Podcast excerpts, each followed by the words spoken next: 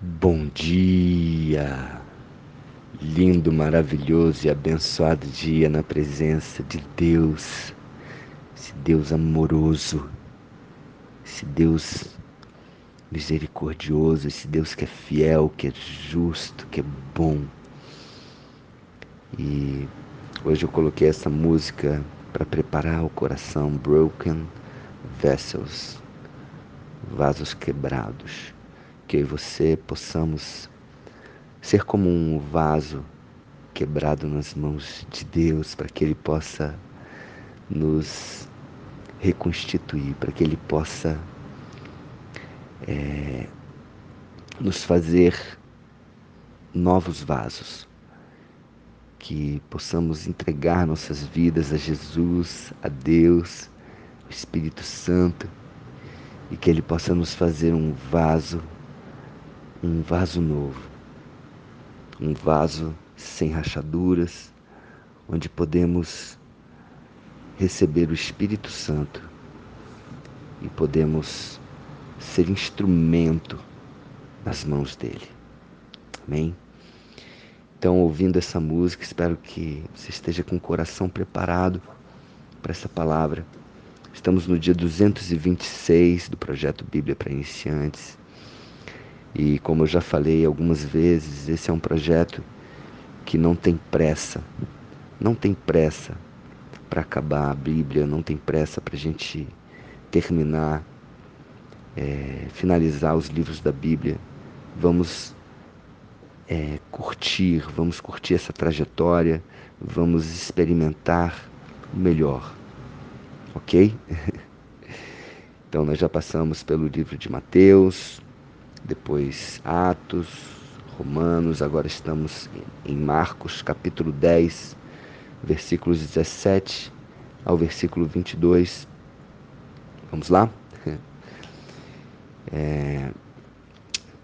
Então, e pondo-se Jesus a caminho, correu um homem ao seu encontro e, ajoelhando-se, perguntou-lhe: Bom mestre, que farei para herdar a vida eterna. Ou seja, ele se ajoelhou em frente a Jesus, ficou, se colocou ali de joelhos, olhou para Jesus e disse: Bom mestre, que farei para herdar a vida eterna? Uma atitude de humildade, vamos dizer assim, pelo menos mostrando isso. E Jesus, conhecendo o coração daquele homem, Respondeu-lhe: Por que me chamas bom? Ninguém é bom senão um que é Deus. Então vamos analisar o que, que Jesus quis dizer com essa frase. Por que me chamas bom? Ninguém é bom senão um que é Deus. Uh, Jesus conhecia o coração daquele homem e Provavelmente aqui Jesus estava querendo ensiná-lo a humildade, por mais que ele tenha se ajoelhado diante de Jesus. Ele conhecia, Jesus conhecia o coração dele. Então Jesus já disse: por que só há um bom que é Deus? Querendo dizer que, por mais que eu e você sejamos imagem e semelhança de Deus, somos imperfeitos, não somos totalmente bons. E Jesus se colocando numa condição humana, aqui se comparando com qualquer um de nós, ele, ele se colocou dessa forma. Só há um bom, que é Deus. E aí ele continuou, Jesus: Sabes os mandamentos: não matarás, não adulterarás, não furtarás, não dirás falso testemunho, não defraudarás ninguém, honra teu pai e tua mãe. Então ele respondeu: Mestre, tudo isso tenho observado desde a minha juventude. Olha só a, a frase que ele coloca aqui, passando um pouco assim de, né, de, de, vamos dizer, um pouco de soberba talvez, dizendo que ah, ele, ele tem feito isso desde a, de a juventude dele. Jesus, fitando,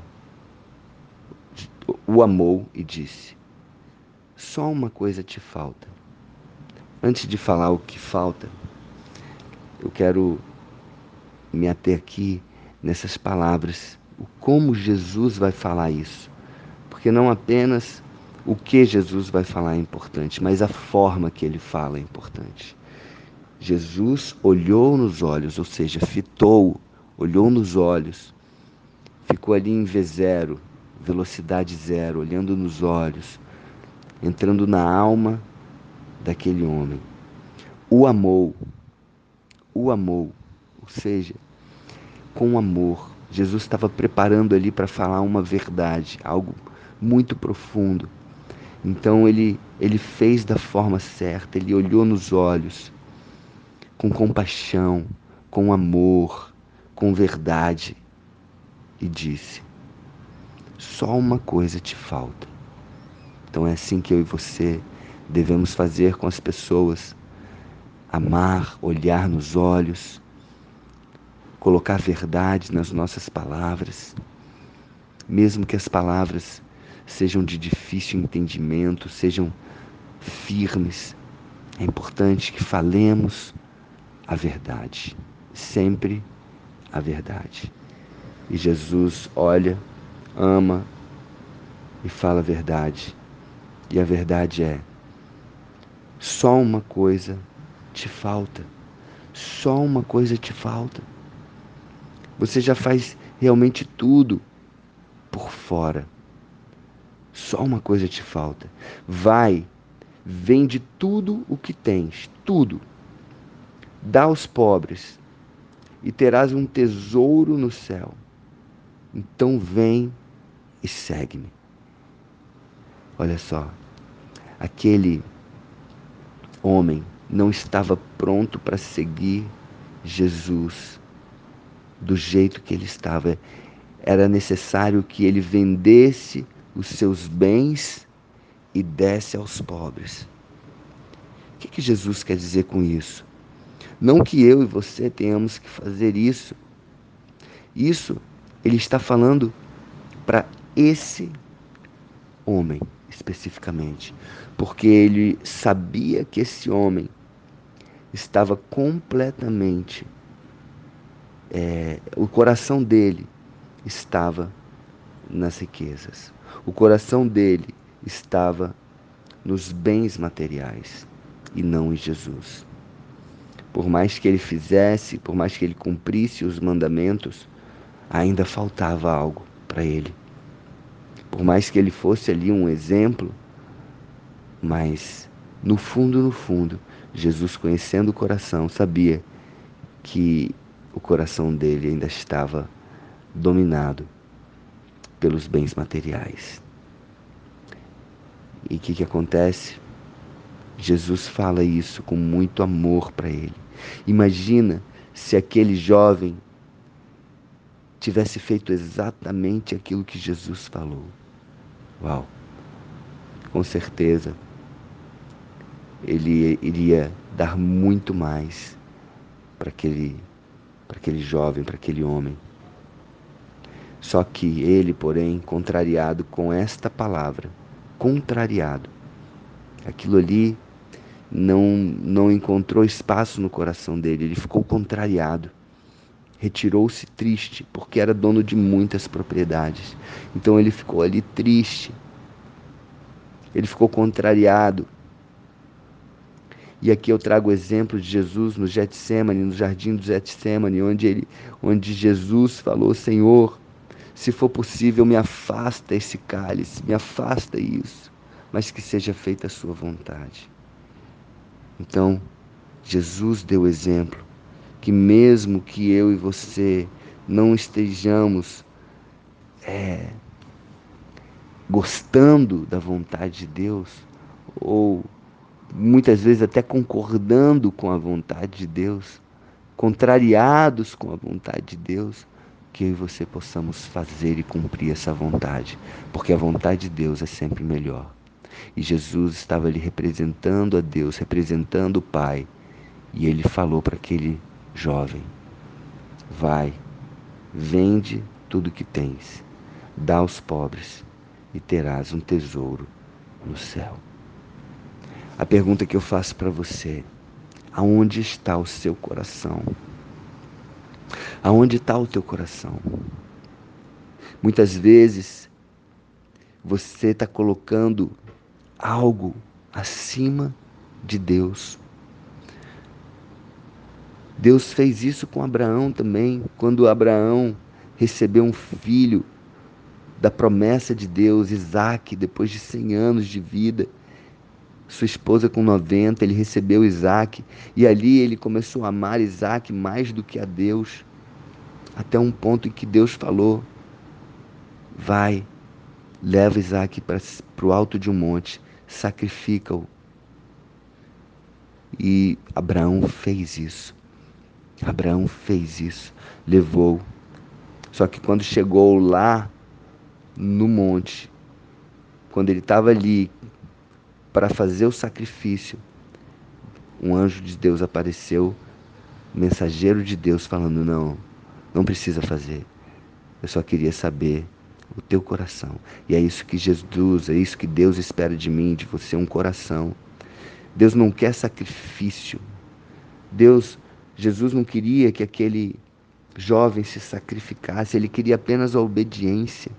E é isso que Deus quer de nós: um coração obediente, um coração é, contrito, um coração ensinável, para que eu e você possamos ter uma vida e uma vida abundante, uma vida maravilhosa, porque tudo aquilo que eu e você fizermos, obedecendo a Deus, Deus é poderoso, Ele é o dono do ouro e da prata, Ele é nosso Pai. Então nós somos herdeiros dele. Tudo que é do Pai é nosso também, porque o Filho tem tudo o que o Pai tem. Foi isso que Jesus ensinou também parábola, na parábola do filho pródigo, onde ele falou para o filho: Tudo que eu tenho é teu. O filho que não era o pródigo, o que tinha ficado com ele. E com certeza, esse jovem iria receber muito mais do que aquilo que ele tinha. Aquilo que ele tinha era limitado, era pouco. Ele achava que era muito. Ele tinha muitas propriedades. Mas na verdade, Deus, o Pai dele, tem todas as propriedades. Tudo pertence a Deus e ele não tinha esse discernimento. Amém? Então que eu e você tenhamos esse discernimento. Somos filhos do dono do ouro e da prata. Somos herdeiros e que o nosso coração esteja em Deus, que sejamos obedientes a Deus e que possamos agradar o coração dele e assim viver uma vida abundante, uma vida e uma vida em abundância. Amém? Um beijo no coração. Que Deus abençoe um dia maravilhoso e abençoado na presença de Deus. Presença de Deus.